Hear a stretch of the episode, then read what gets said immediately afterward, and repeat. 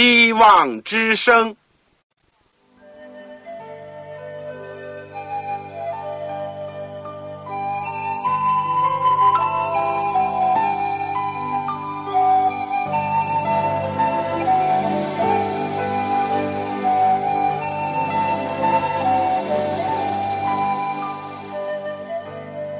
各位听众朋友，各位弟兄姐妹，欢迎您收听信徒培训这个节目。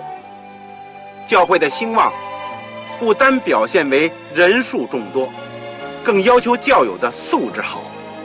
为了使教会真正达到人丁兴旺，又灵性健壮，希望之声特别为广大的信徒制作了信徒培训这个节目，满足主内同工同道的需要。信徒培训由黄牧师主讲，将有多种课程推出，欢迎弟兄姐妹们踊跃参加。下面我们就把节目时间交给黄牧师。各位亲爱的弟兄姐妹、组内的同工同道，你们好！我们很高兴，我们可以开始从这个监狱书信当中的以弗所书的正文来学习。上帝给我们今天的信息，大家是不是记得？我们上次讲监狱书信，包括了以弗所书、哥罗西书、腓利比书和以前我们已经学过的腓利门书。而以弗所书呢，是一本非常重要的保罗的书信，有非常这个高的神学的价值、灵修的价值。以及特别是讨论到教会论，大家是不是记得这个主题是什么？主题就说在基督里，他讲到耶稣基督怎么样来拆毁了、隔断了上帝跟人之间的一个墙垣，以及破除了种种的人间的隔阂，最后要带领人。带领这世界，有一天和天上的大家庭同归于一，这是非常的美好。我想，就在今天，当我们想到这些的时候，也受到很大的激励，因为在今天的世界，有许许多多支离破碎的景象，有许许多多令人不安的斗争。在教会里面，也有分派、分门、结党的，所有这些让我们更加羡慕那一天早点来到。而且呢，至少在今天，我们可以靠着基督，我们可以不断的进步。我想今天我们先来讲第一章，这个第一到第四节。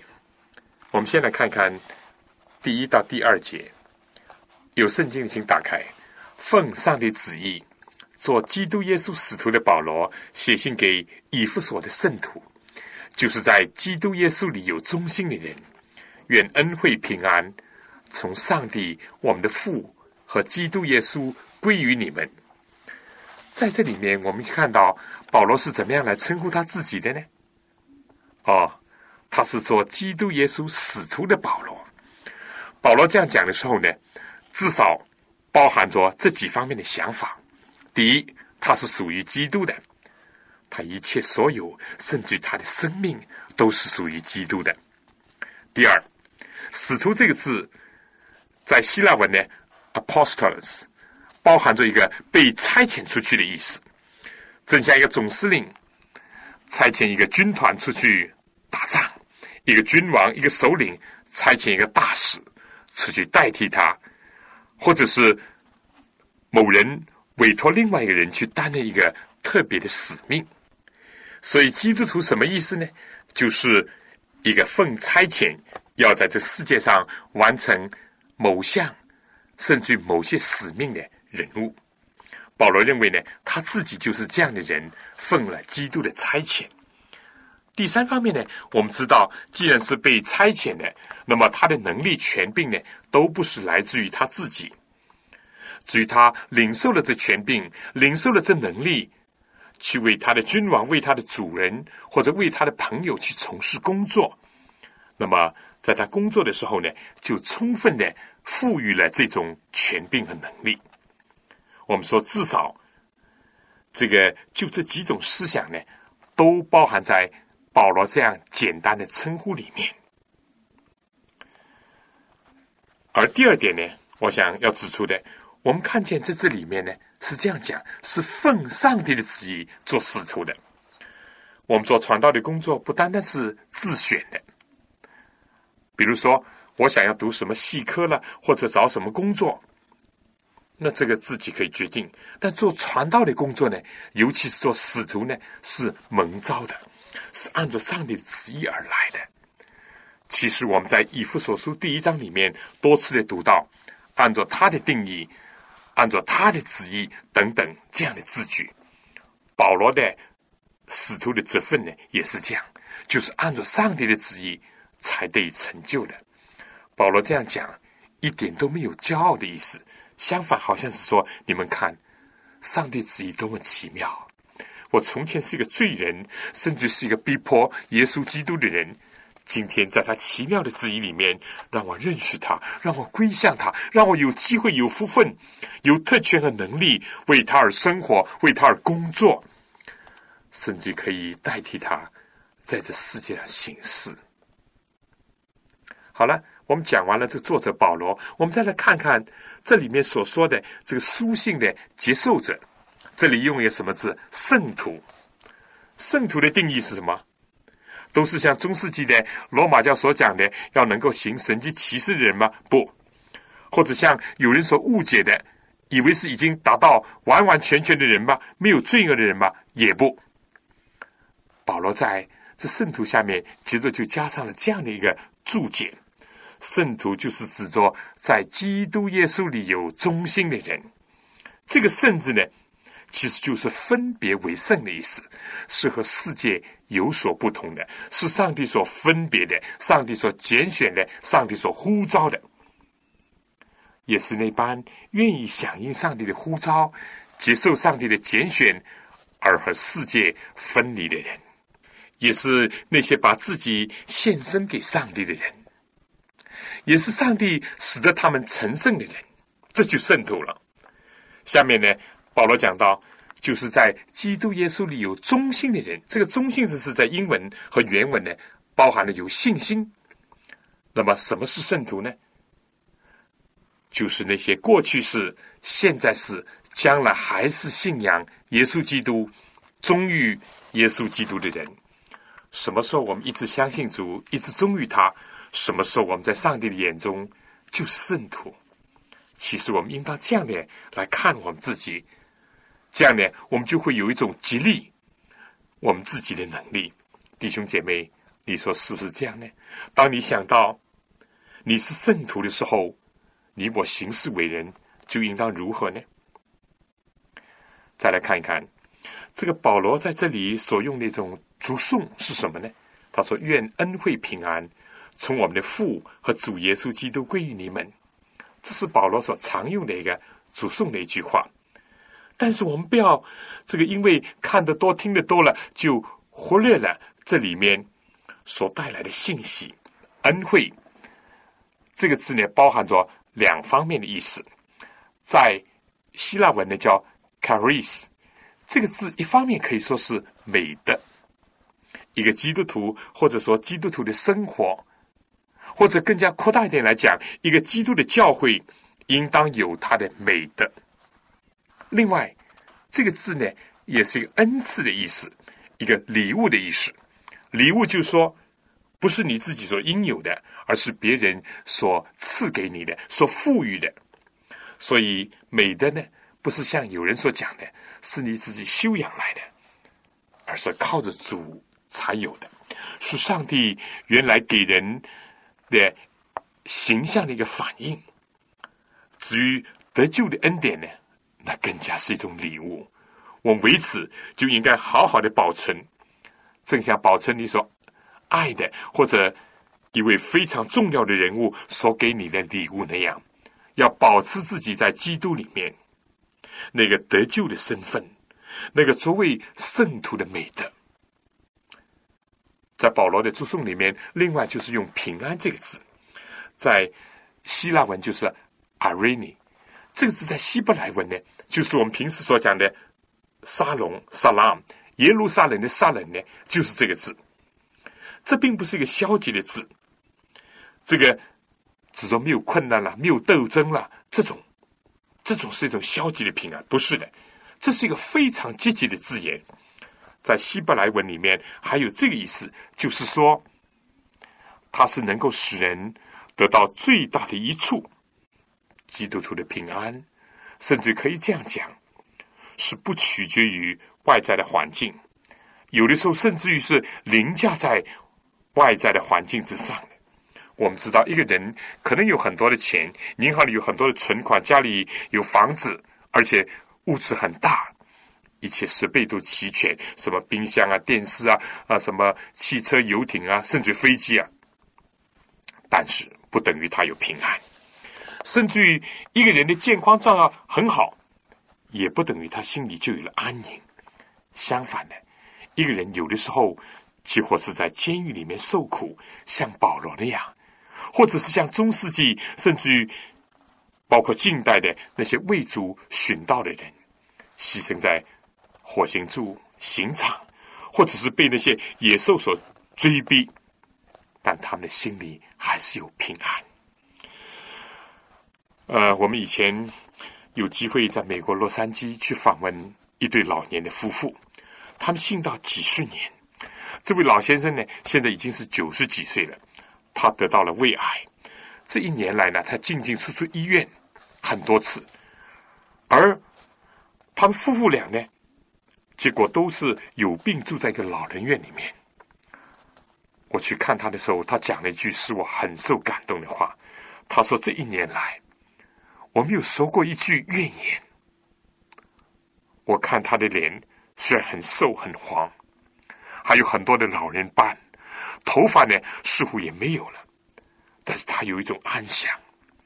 当我祷告的时候，握住他的手，我感到有一种内在的力量。”在他的里面，这就是基督所带来的恩典，以及这种恩典所带来的平安。弟兄姐妹，这是多么的重要！在今天这世界充满了扰乱、纷争、社会问题、家庭问题，而个人的内心也充满了善和恶的交战。我们多么渴望那从天上来的平安啊！从前有一个人出了一个主题，要各地的画家呢来应征，就是要画一幅最能够体现平安的这样的画。经过了筛选之后呢，有两幅画非常的吸引那些评判的人。其中一幅呢，就是一艘船在一个非常安详的气氛当中行驶，阳光、微风、轻舟碧波，让你看了就好像。感染了一种平安的气氛，但另外一幅被选上、被看中的呢，是截然不同的一幅画，是在一个悬崖峭壁，海中的巨浪不断的击拍着这个山崖，而在这个山崖的洞穴里面，有一只知更雀在歌唱。虽然下面波浪滔天，但这个小小的雀儿。却是在甜蜜的望着远方，在发出美丽的歌声。结果呢，你知道吧？就是这一幅被主人认为是最上选的。是的，亲爱弟兄姐妹，主内同工同道，我们在这世界上难免受到一些困难，甚至是苦难，各种的扰乱，身内的、身外的。但是我们难道要逃避现实吗？我们难道要去追求人间的仙境吗？没有，也不可能。今天世界上没有一个地方是真正安全的，这儿地震，那儿战争，这儿有核武器试验的威胁，那儿有艾滋病的威胁。但是有一个地方，就是上帝灵格的地方，就是在。奉行上帝旨意的时候，我们就有真正的安宁了。我们知道，当我们做了一些不应当做的事情，或者我们没有去做那些我们应当做的事情的时候呢，我们就没有平安。但什么时候我们知道这是上帝的旨意的时候，有时甚至是赴汤蹈火，或者是面对着很多困难和反对的时候，我们的内心还是有平安。这是一个基督徒所应当追求的，这也是特别给每一个传道人的，为上帝所差遣人所要追求的。前不久我又看了《平安如河水》这首诗词作者的来历，这位作词的人在获悉了他所有的子女都葬身在大海，唯独他的妻子只身蒙救的时候。他仍然有平安，滚滚的波浪吞灭了他所爱的人，但是不能夺取他内在的平安。相反的，在他心底的深处有个平静的泉流，那就是来自上帝宝座的平安。他得到了，以致他这首诗“平安如河水”，鼓舞了许许多多遭受困难和灾害以及意外的人。同样的，保罗他自己虽然是在监狱里面，他感觉到他还是蒙受上帝的恩典，他还保持着做一个基督徒、做一个传道者的风格和美德，他还是散发着一种平安的气氛，以及流露一种宁静喜乐的内心的反应。非常这样，他而且愿意把上帝的恩惠和平安传播给所有上帝的圣徒。有信心就能够有安息，有信心就能够接受上帝恩典，有忠心就能够维持上帝恩典和平安。有信心有忠心，就非但自己得蒙上帝恩典和平安，而且能够为别人带来上帝的恩典和平安。但愿你我都在基督里面，都在奉行上帝的旨意里面，都能够得享天来的恩典和平安。让我们一起祷告，亲爱的天父，我们今天多么需要你的恩典和平安，愿你赐给我们。我们自己虽然罪人，你在基督里面看我们是圣徒，我们纵然有很多的亏欠，但在你里面我们有希望。谢谢主这样的爱我们，让我们继续领受你话语的时候，更加的蒙圣灵的光照。也愿意主使我们成为一个平安的器皿，把主的福分、恩惠和平安带给这个不平安的世界，带给许许多多破碎的家庭以及那些纷扰的人群。求主垂听我们的祷告，奉主耶稣圣名，阿门。我想在讲第三节到第十四节之前呢，请大家听一点点音乐。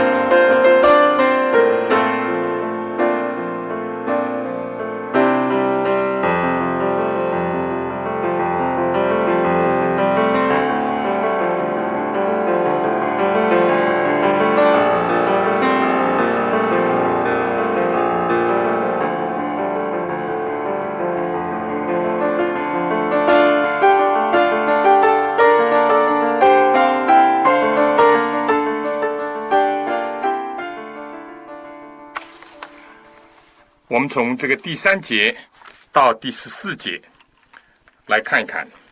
其实，在原文呢，只是一个很长的句子，你觉得奇怪吗？这是一个非常长的一个祝颂。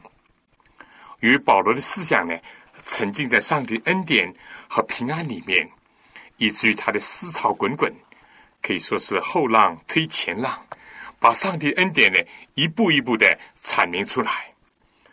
为了更好的明白和领会这个段落里面的信息呢，我们将会分开来研究。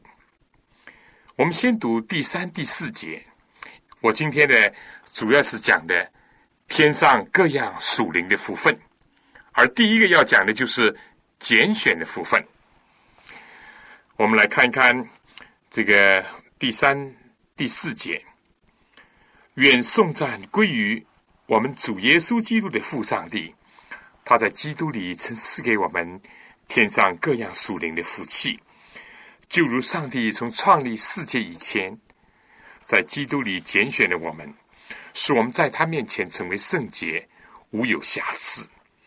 这里首先，保罗感受到上帝赐给人，就是赐给那些信他的、忠于他的人，各种天上属灵的福气。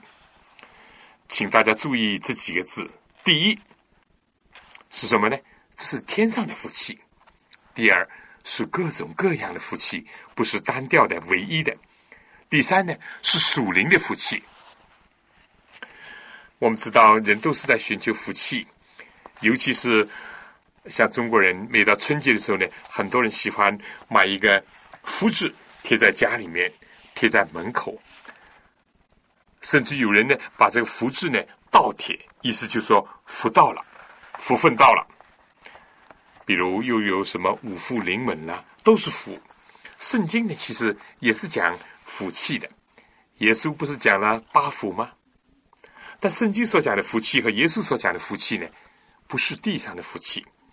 地上有人说，你耳朵长，你手指长呢，就有福气；或者说你家里有很多钱，就有福分。你有很多孩子就有福分，不？这里面所讲的呢，是天上的福气，是没有人能够夺去的福气，也是世界所不能给你的福分。你记得耶稣所讲的吗？我把平安赐给你们，我把我的平安赐给你们。我所赐的不像世人所赐的。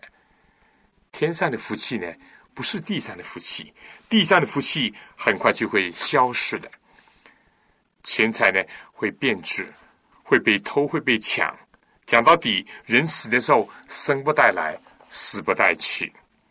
儿女有的时候呢，非但不是福气，在不良的环境或者是疏忽教导下面呢，正如中国有句古话讲：“儿女不是眼前冤吗？”甚至成为自己家里的仇敌。那么，健康是福气吗？当然应该说是福气。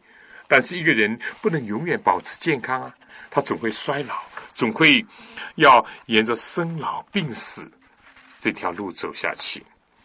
所以今天在以弗所这里所讲的福气，不是一般的福气，而是属灵的福气，不是属世的，不是短暂的，是很久的；不是外在的，是深刻的；不是在最终之乐，而是圣洁的。在上帝里面所赐给人的，而且呢，这种福气还不是单一的哦，是各种各样的。世界上有的时候福分呢，往往不可兼得。有人有钱，但是没有子孙；有的子女很多，但生活很贫穷；有人很健康，但找不到工作；有的呢，虽然有很好的工作和地位，但是体质非常的差，经常的患病。连这个世界上的福分，人往往都不能兼得。作为人讲，就说不能十全十美，但上帝所赐给人的是各样天上的属灵的福气，让我们感谢他。正像保罗当时所说：“愿颂赞归于我们的主耶稣的父上帝，他把这些赐给了我们。”那么第一样的福气是什么呢？这就是说，在基督里拣选了我们，拣选了我们，这是一种拣选的福分。我们先来讲讲拣选。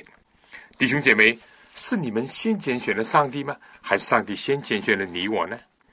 同工同道，你侍奉上帝为主工作，是你拣选的圣工呢，还是上帝拣选了你去为他工作呢？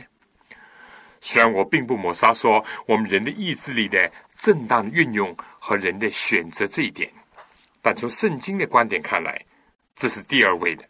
正像耶稣所讲，在约翰福音十五章十六节说：“不是你们拣选的我，是我拣选的你们。你们爱。”因为上帝先爱你们，所以这个拣选是上帝恩典。人拣选了上帝还不足为奇，上帝拣选人才使得我们稀奇。弟兄姐妹，让我们来想想这句话，你说是不是？一个乞丐拣选一个有钱的人，有什么稀奇呢？这是人心都向往的，可以改变他自己的状况，你说是吗？一个。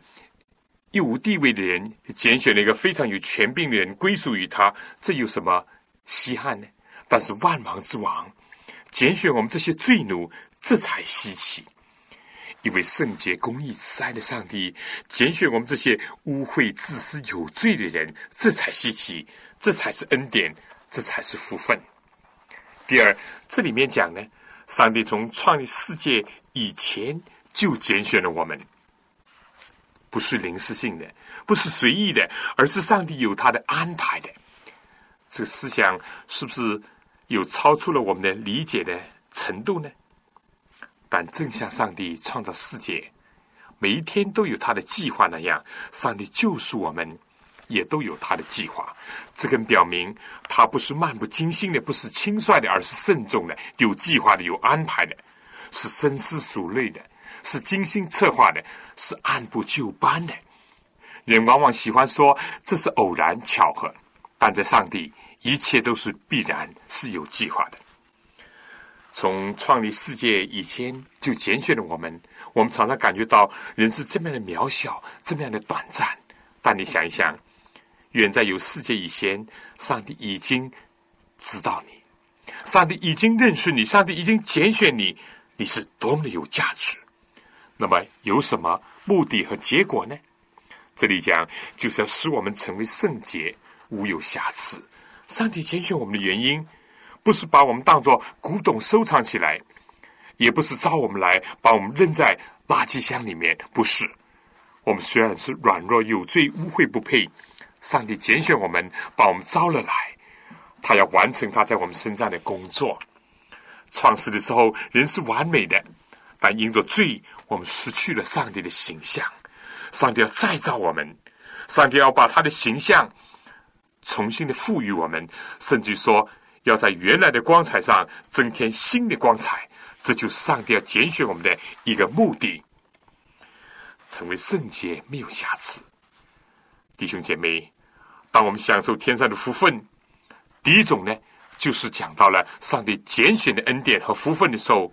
让我们不要忘记了以父所书的主题。其实呢，也是我们信仰的一个核心的思想，就是在基督里面。我们没有一点点的功劳，我们没有一点点的资格，我们也没有一点的权柄可以登蒙上帝的拣选。唯一的是我们在基督里面。我们在基督里面，我们要感谢他。各位在收音机旁边的听众朋友。甚至是教友，如果还没有在基督里面，愿我们都靠着他的恩典，都进入到他里面，以致能够得享上帝拣选的福分。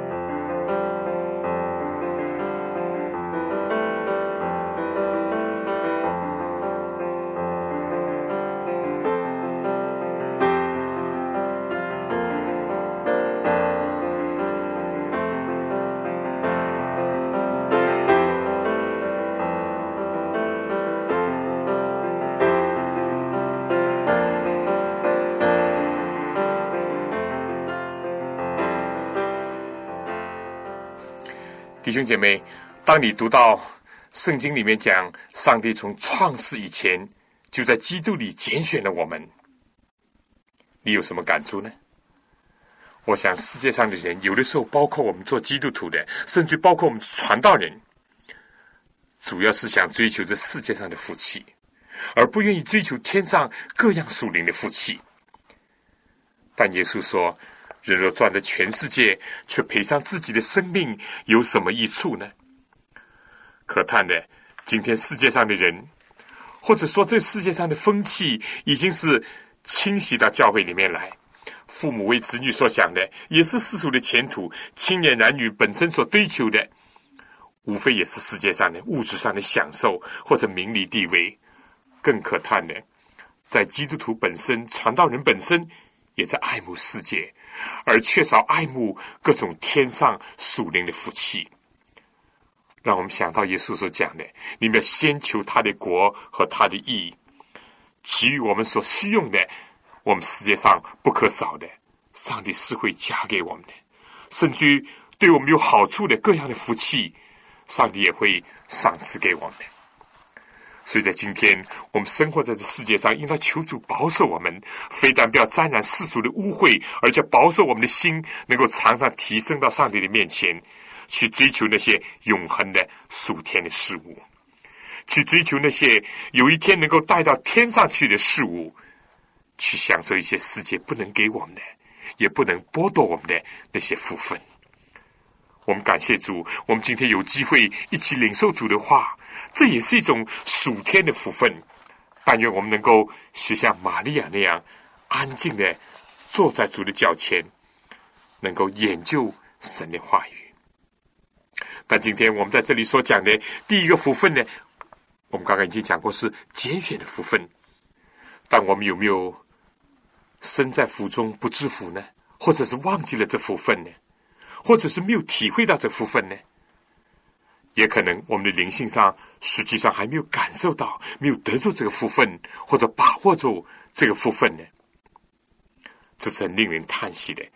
世界上这么多的人，可以说是芸芸众生啊，为什么今天我们能够成为基督徒？这是上帝的拣选。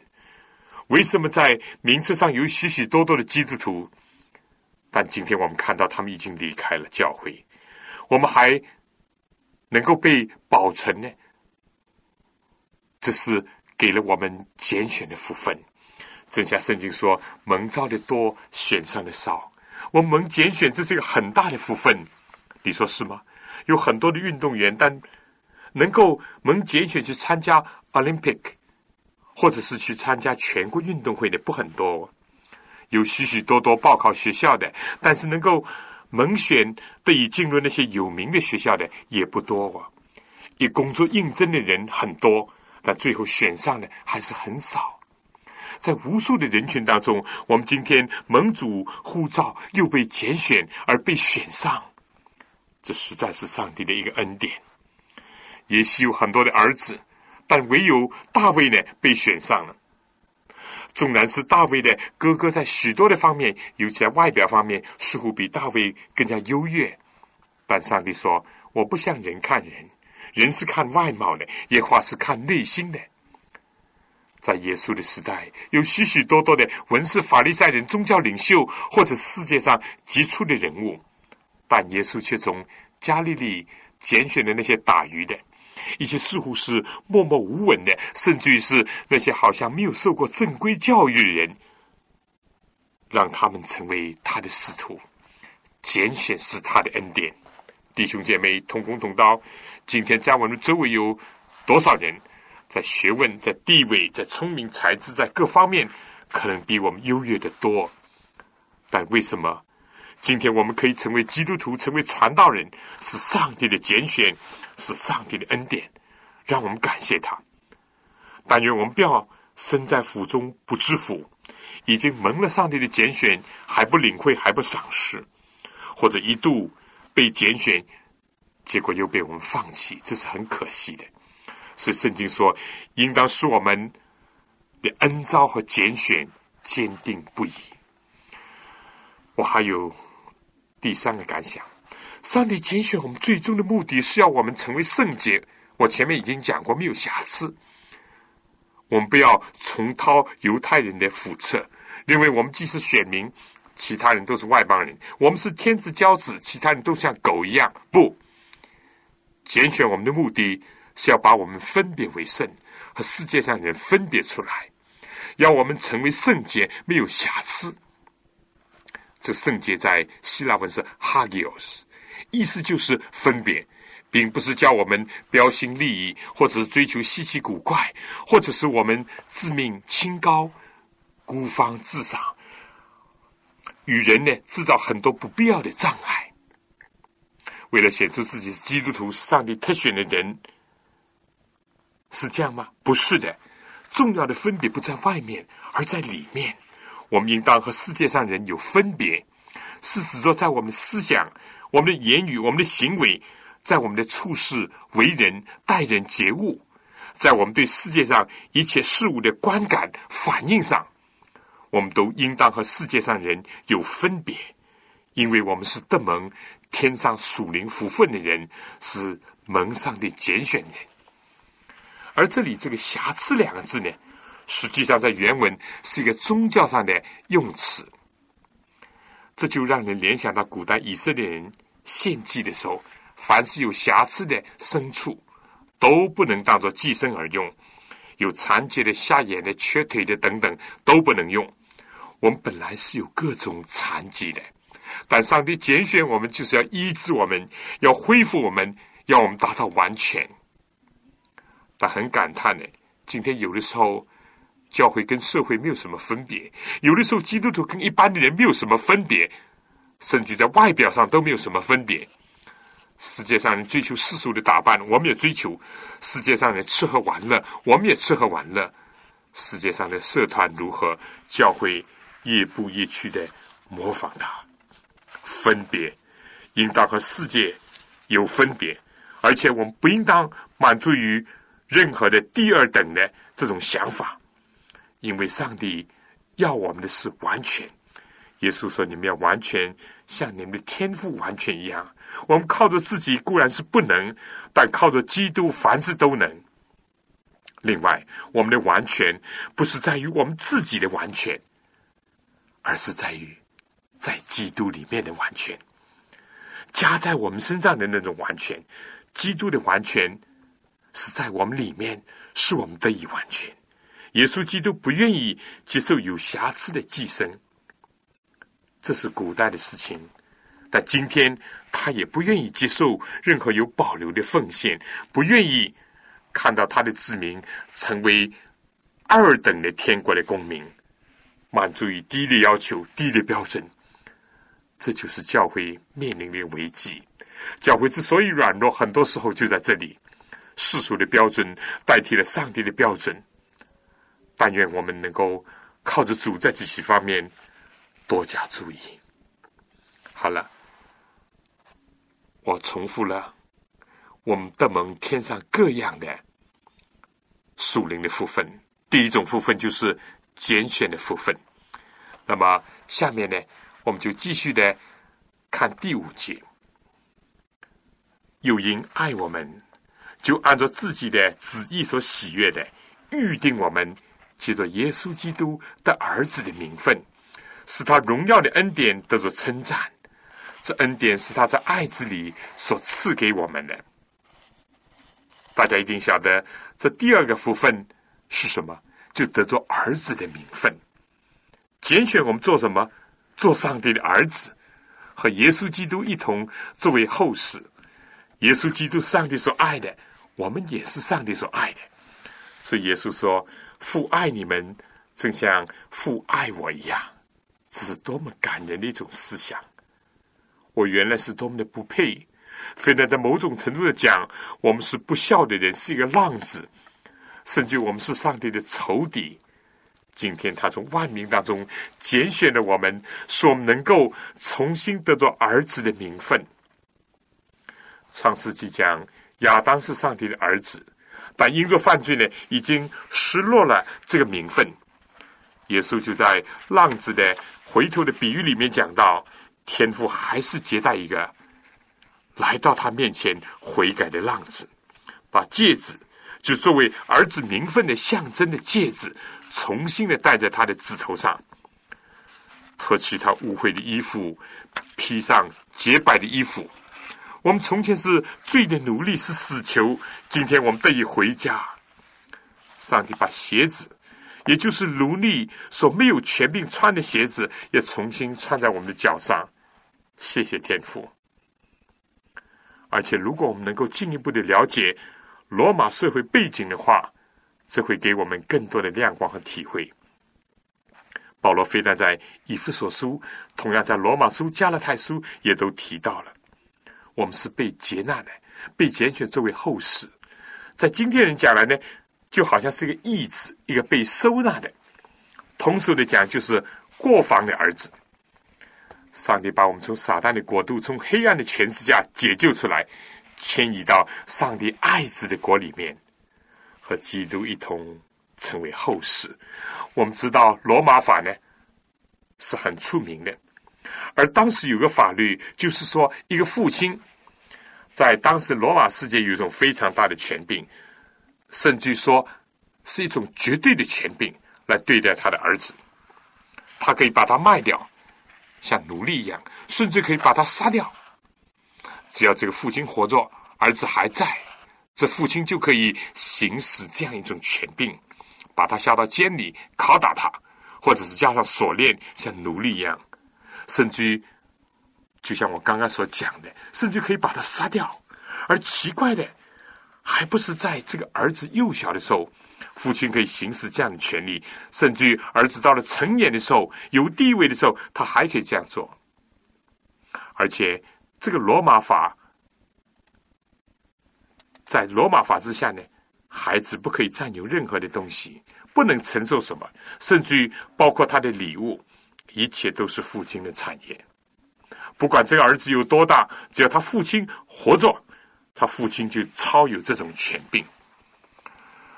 我们人在这里呢，就好像是在撒旦的权势下做罪恶之子，正像耶稣向犹太人所讲的：“你们附魔鬼，我们犯罪，我们已经属于撒旦。撒旦可以任意的待我们，剥夺我们一切所有的权柄。但如今上帝收留我们做他的儿女，这就完全不同了。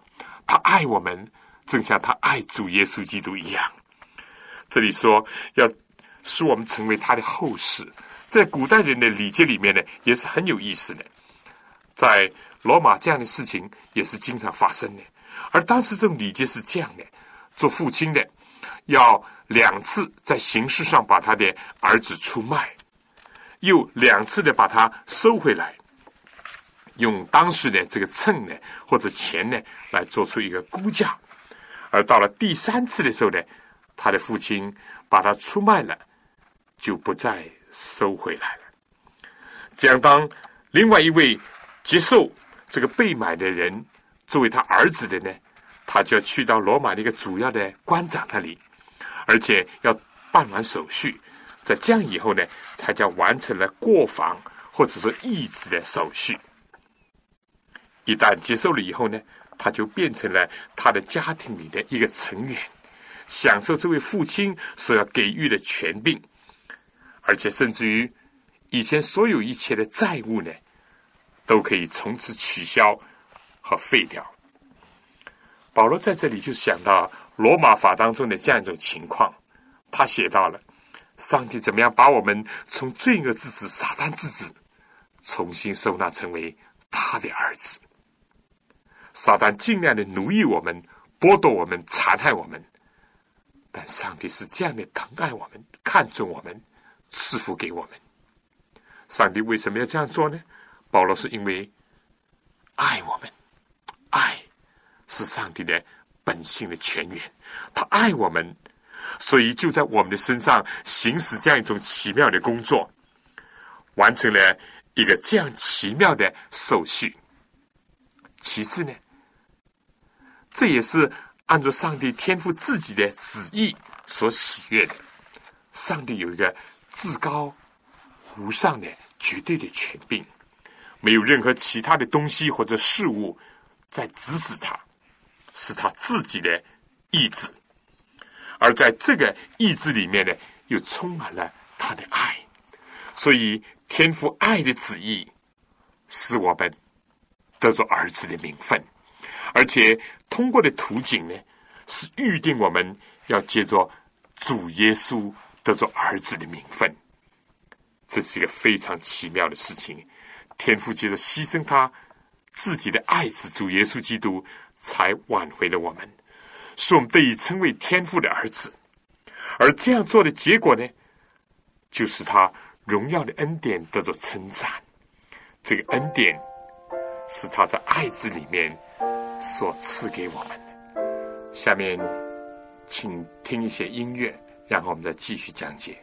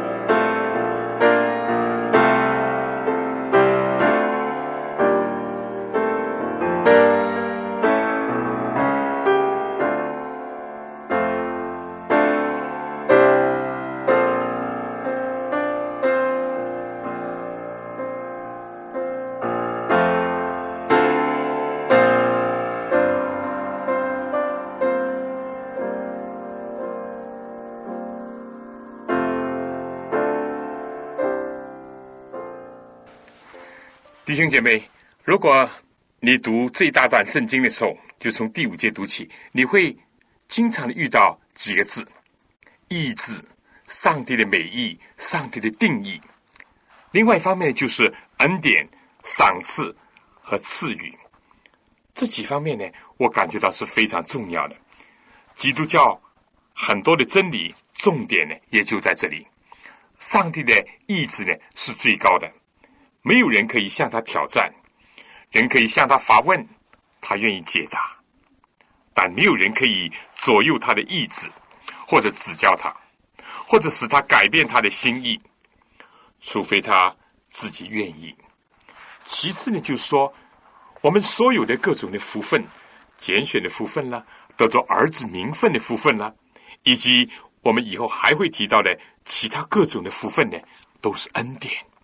都是赏赐，都是白白的，不是我们赚来的，不是我们赢取的，更加不是我们所能够夺得的，或者是修炼成功的，是恩典。这些礼物只是表明了上帝爱我们的一种意念，所以在这点上，我们千万不要错看了。一切美善的恩赐和赏赐，都是从众光之父那里降下来的。讲到这里呢，我们要讲，我们怎么能够得着上帝儿子的名分呢？约翰福音第一章第四到十三节是这样讲：他的世界，世界也是借着他造的，世界却不认识他。他到自己的地方来，自己人倒不接待他。十二节，凡接待他的，就信他名的人，他就赐他们权柄，做上帝的儿女。这等人不是从血气生的，不是从情欲生的，也不是从仁义生的，乃是从上帝生的。当这世界许许多多人不认识他、不接待他、不信他的时候，凡能够信他、认识他、接待他的，而且是在他里面有忠心的人，这样的人呢，就得做了儿子的名分。上帝定义，我们响应；上帝赐予，我们就接受；上帝爱我们，我们就相信他。那虽然这样讲，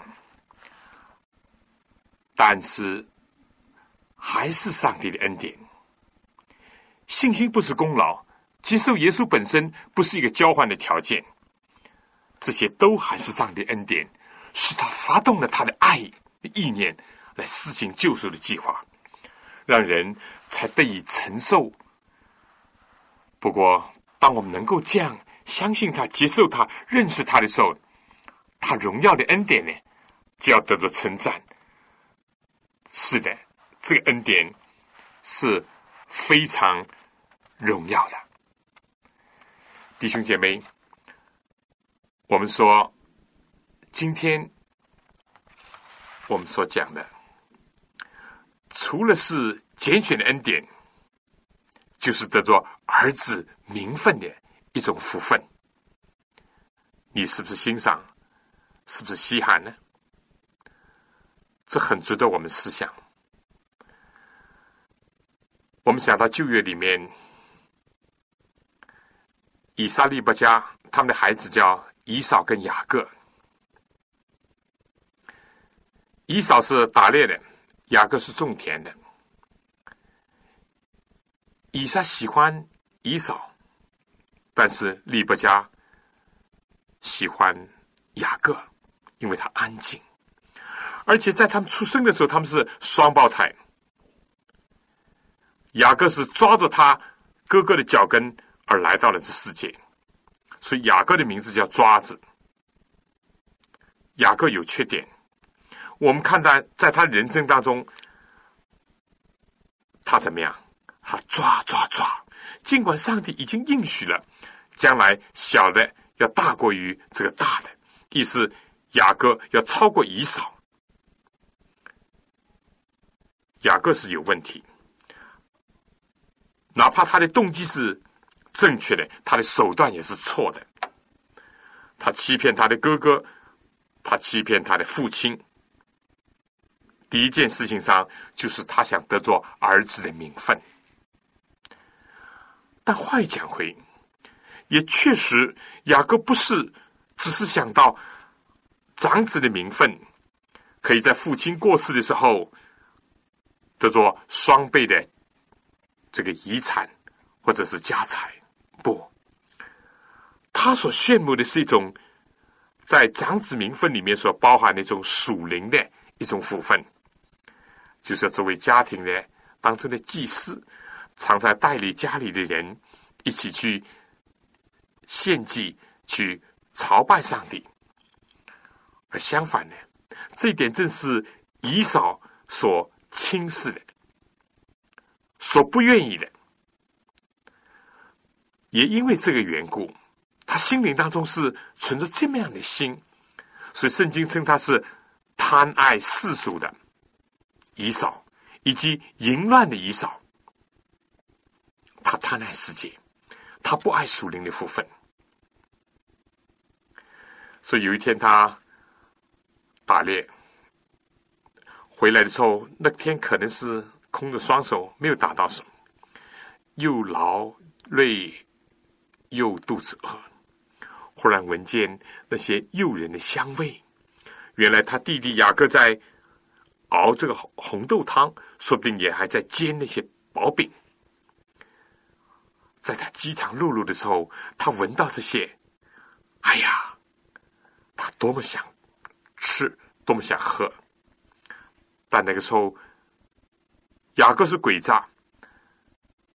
他说：“你想要喝这个红豆汤吗？很简单，我们来交换吧。你把你长子的名分给我，我就把这红豆汤给你。雅各是不对，但是如果以嫂是真正的看重他儿子的名分、长子的名分的话，他会做出什么反应呢？但可惜的很，圣经讲，以嫂说：“我死都要死了，还什么长子的名分？”所以他就非常轻易的把他的长子的名分。只是去换这个红豆汤，这故事大家都知道。他后来果然有点后悔了，他觉得，哎呀，好像是损失了。尤其是到父亲要为他祝福的时候，又第二次又被雅各骗了以后，他心里面真是悔恨交加。不，我想在今天，我不着重是讲雅各的问题。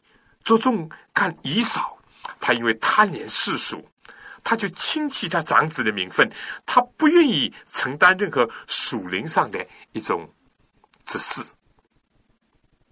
这是他的根本。而且呢，他又圣经讲他是淫乱的，他娶了几个妻子都是外邦的妻子，他不愿意保存上帝接着。他的先祖所传给他的纯正的道理以及福音，这些是不是在今我们今天也有启发呢？儿子的名分是上帝给我们的，是非常宝贵的，是以他自己的儿子牺牲才为我们换回来得回来的。但我们今天做基督徒，有的时候很轻易的为了一些眼前的彼此肩下的利益。甚至为了单单满足自己一点欲望，就放弃信仰，放弃耶稣基督，放弃所有属灵的福分和责位，这是多么的可惜！耶稣十二个使徒当中，对犹大也是如此，作为被拣选成为使徒，多大的福分！但为了贪财，为了三十块钱。就丧失了使徒的一个名分，最后甚至上吊自刎。所以你看看，不是每个人都丧失这个儿子的福分的。这个对我们今天在末世的时候，我们必须要加以警惕。弟兄姐妹，我们只有充分的想到自己的不配。以及上帝无穷的大爱，以及基督的这般的牺牲的时候，我们才会正确的对待这些。否则的话，如果我们把世界看得很大，把自己看得很重要，我们可能会倒过头来，放弃了上帝儿子的名分，去换那个世界上这个支离破碎的东西，去抓那些今天在明天就要消失的东西。弟兄姐妹，愿上帝光照我们。